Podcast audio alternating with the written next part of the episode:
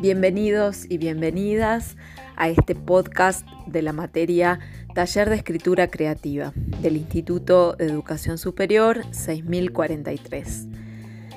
En esta ocasión vamos a utilizar este medio para poder reflexionar acerca del uso de los tiempos verbales en la narración. Apuntamos a esta temática a manera de reflexión que nos pueda servir para revisar nuestros propios escritos. Esta necesidad surge mm, a partir de ciertas problemáticas que se observaron en algunos de sus textos, de sus relatos, en, el desarrollo de las distintas consignas de escritura que se les plantearon. Eh, entonces, podemos tomar estas reflexiones como una herramienta para poder revisar después nuestros propios relatos. Empezamos entonces. El tiempo más habitual, el tiempo verbal más habitual para la narración, evidentemente es el pretérito, porque alude a acciones pasadas que ya han acontecido y que eh, la narración vuelve en una mirada retrospectiva a retomarlos.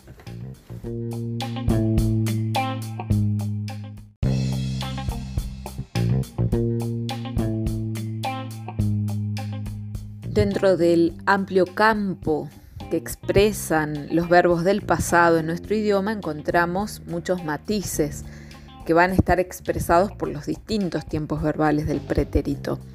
Nos vamos a centrar ahora solamente en algunos de ellos que son los que nos sirven para la narración. El tiempo más usual para expresar acciones del pasado y que dan cuenta de acciones mm, importantes dentro de la narración es el pretérito perfecto simple, que como su nombre lo indica, perfecto da cuenta de acciones acabadas, concluidas, que se han realizado en el pasado y que han finalizado en ese pasado. Por eso es que se trata del tiempo más acorde para dar cuenta de las acciones principales de la narración, es decir, aquellas que hacen avanzar la historia. Por otro lado, tenemos el pretérito imperfecto, que también es usado en la narración, pero al tratarse de un tiempo con el que se refieren a acciones del pasado que han tenido cierta duración, se lo puede utilizar en dos sentidos. Uno, para las descripciones, eh, cuando la narración está en pasado y se quiere describir, de repente se detiene la acción y se quiere describir un personaje, un lugar, el tiempo adecuado es el imperfecto, porque eh, se trata de algo duradero que permaneció en el tiempo, en ese pasado. Eh, también eh, tiene un segundo uso el pretérito imperfecto, que es cuando coincide con otra acción del pasado. Por ejemplo, cuando llegaste nevaba Entendemos que llegar y nevar son hechos simultáneos, pero que nevar eh, abarca un tiempo más extenso que el de llegar, pero ambos se dieron en el mismo tiempo del pasado. Entonces, eh, tenemos dos usos del imperfecto. Un uso para la descripción y un uso para mostrar la simultaneidad de dos hechos, uno que funciona como marco de otra acción más puntual y esa, esa acción que va a funcionar como marco, eh, en la que se va a insertar otra acción simultánea pero más puntual, es la que expresa el pretérito imperfecto. Después tenemos también el uso del pretérito perfecto compuesto, que es un tiempo menos usado en la narración, porque da cuenta de acciones que acaban de verificarse. Si es como un pretérito más cercano al presente de la narración, o sea, al momento del habla o al momento de la enunciación. Entonces, eh, indica un hecho que se acaba de verificar en el momento en que hablamos o bien un hecho cuyas circunstancias o consecuencias tienen en cierto modo relación con el presente. Por ejemplo, he dicho es decir, acabo de decir, o he visitado hoy a tu tío, ¿sí? es una acción que todavía tiene una relación con el presente. En uno y otro caso, los hechos enunciados eh, han terminado dentro del momento presente.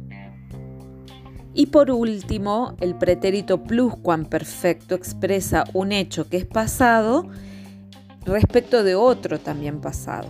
La acción está completa, entonces es una acción pasada anterior a otra también pasada. Por ejemplo, cuando tú llegaste ya había nevado.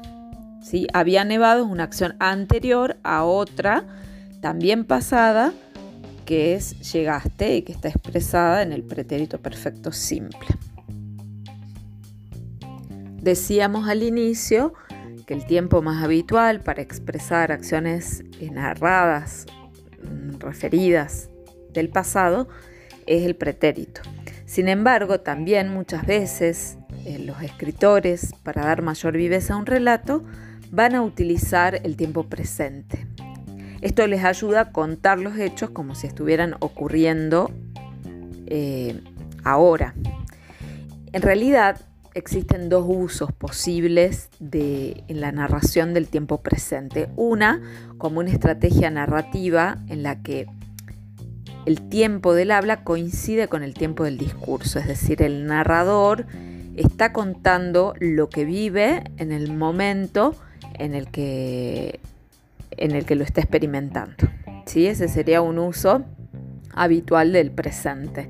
Pero luego tenemos el uso del presente histórico, que se trata de hacer alusión a hechos del pasado, pero en tiempo presente, en este sentido que decíamos recién, de darle mayor viveza al relato. En, este, en el primer sentido, eh, el tiempo presente debería mantenerse desde el comienzo hasta el final, eh, se está haciendo alusión a hechos que está viviendo en el momento en el que enuncia. Y en el segundo caso, en el uso del presente histórico, lo más conveniente es utilizar este presente a conciencia de que el uso tiene que ver con este impacto que se quiere producir en el lector de ciertos hechos que quieren ser mencionados como si estuvieran ocurriendo en el momento, pero sabiendo que están siendo referidos en el pasado. En ese sentido, durante el relato puede haber variaciones entre el pretérito y el presente, pero tiene que estar muy bien manejado, por eso decía recién, a conciencia de cómo estamos realizando el uso de ese tiempo y para qué, con qué efectos.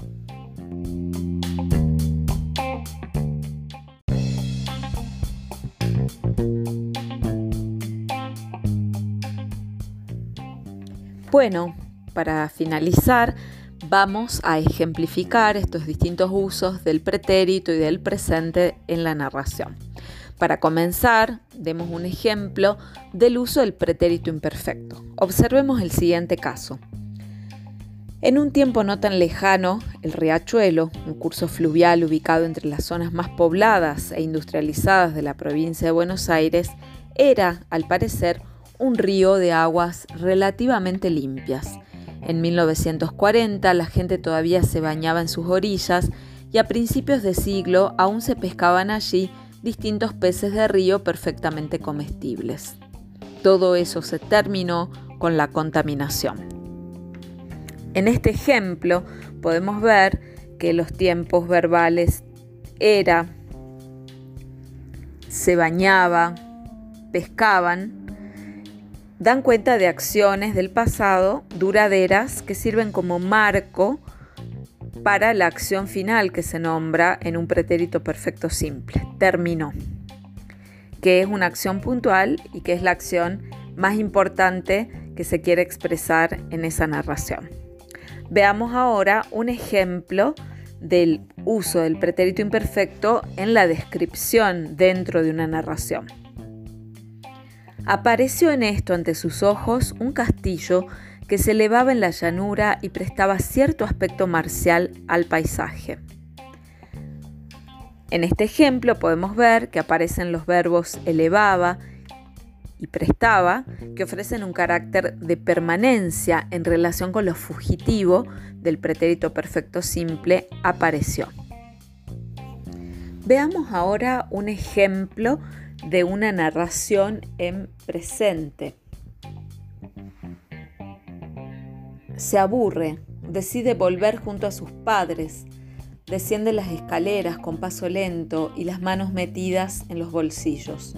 Al llegar al paseo sigue andando camino del bar y se pierde entre la gente alegre y ruidosa. En este caso vemos que se trata del uso del presente histórico porque da cuenta de acciones del pasado pero actualizadas como si estuvieran ocurriendo en el presente.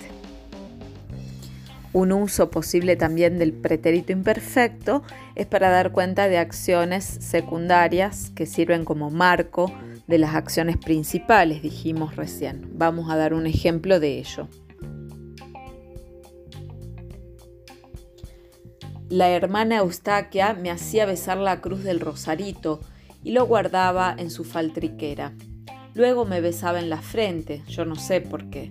Me abrochaba el abrigo entre los últimos rezos, me ceñía el tapabocas y me daba el sombrero para que me lo pusiera nada más echar pie a la calle, porque antes era irreverencia.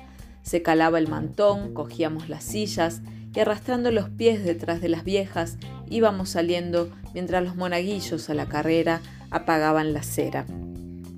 En este ejemplo podemos ver que son acciones que dan cuenta de mm, la habitualidad de ciertas acciones que se repetían, que eran muy frecuentes, que daban cuenta de algo habitual que siempre se hacía en el pasado y que eh, nombran una secuencia de acciones que configuran un pasado que va a figurar como marco, que va a servir como marco para la acción central que va a venir después. De esta manera finalizamos con este, esta aproximación, esta mirada general sobre los distintos tiempos verbales. Nos hemos basado en el Manual de Gramática Española de Rafael Seco, en su edición eh, Aguilar, y también en el, Manual de Puño y Letra del editorial Aike eh, para poder ejemplificar estos distintos casos y poder clasificar los distintos tiempos verbales en relación a la narración. Les voy a dejar en nuestro Classroom una propuesta de ejercicios para eh, reconocer estos tiempos verbales y usarlos en los distintos casos de la narración. Les mando un saludo muy grande, que estén todos muy bien, nos escuchamos, nos vemos en las próximas clases. Hasta pronto.